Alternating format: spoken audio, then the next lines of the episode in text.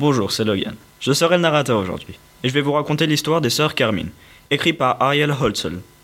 Nous sommes à Grisaille, une ville où le meurtre est chose commune et le suicide encore plus, à tel point que les pendus décorent les parcs. Les 243 cimetières de la ville sont décorés de pierres tombales en marbre, tandis que d'autres ne sont plus que des graviers. Huit familles d'aristocrates, aux dons surnaturels, se battent à coups de complot et d'assassinats pour obtenir le trône de Grisaille. Les personnages principaux de l'histoire sont les trois sœurs Carmine, Dolorine, la cadette, Mary Vert, la deuxième, une voleuse très expérimentée, et Tristabelle, l'aînée. Elles vivent dans cette ville. Mary est celle qui ramène l'argent avec les vols qu'elle commet.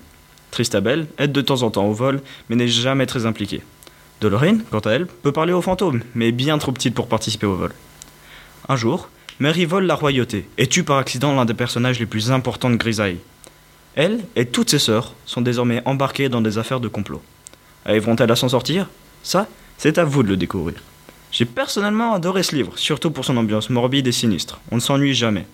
Je le déconseille quand même aux enfants, parce que les passages dans lesquels des personnages meurent sont très bien détaillés.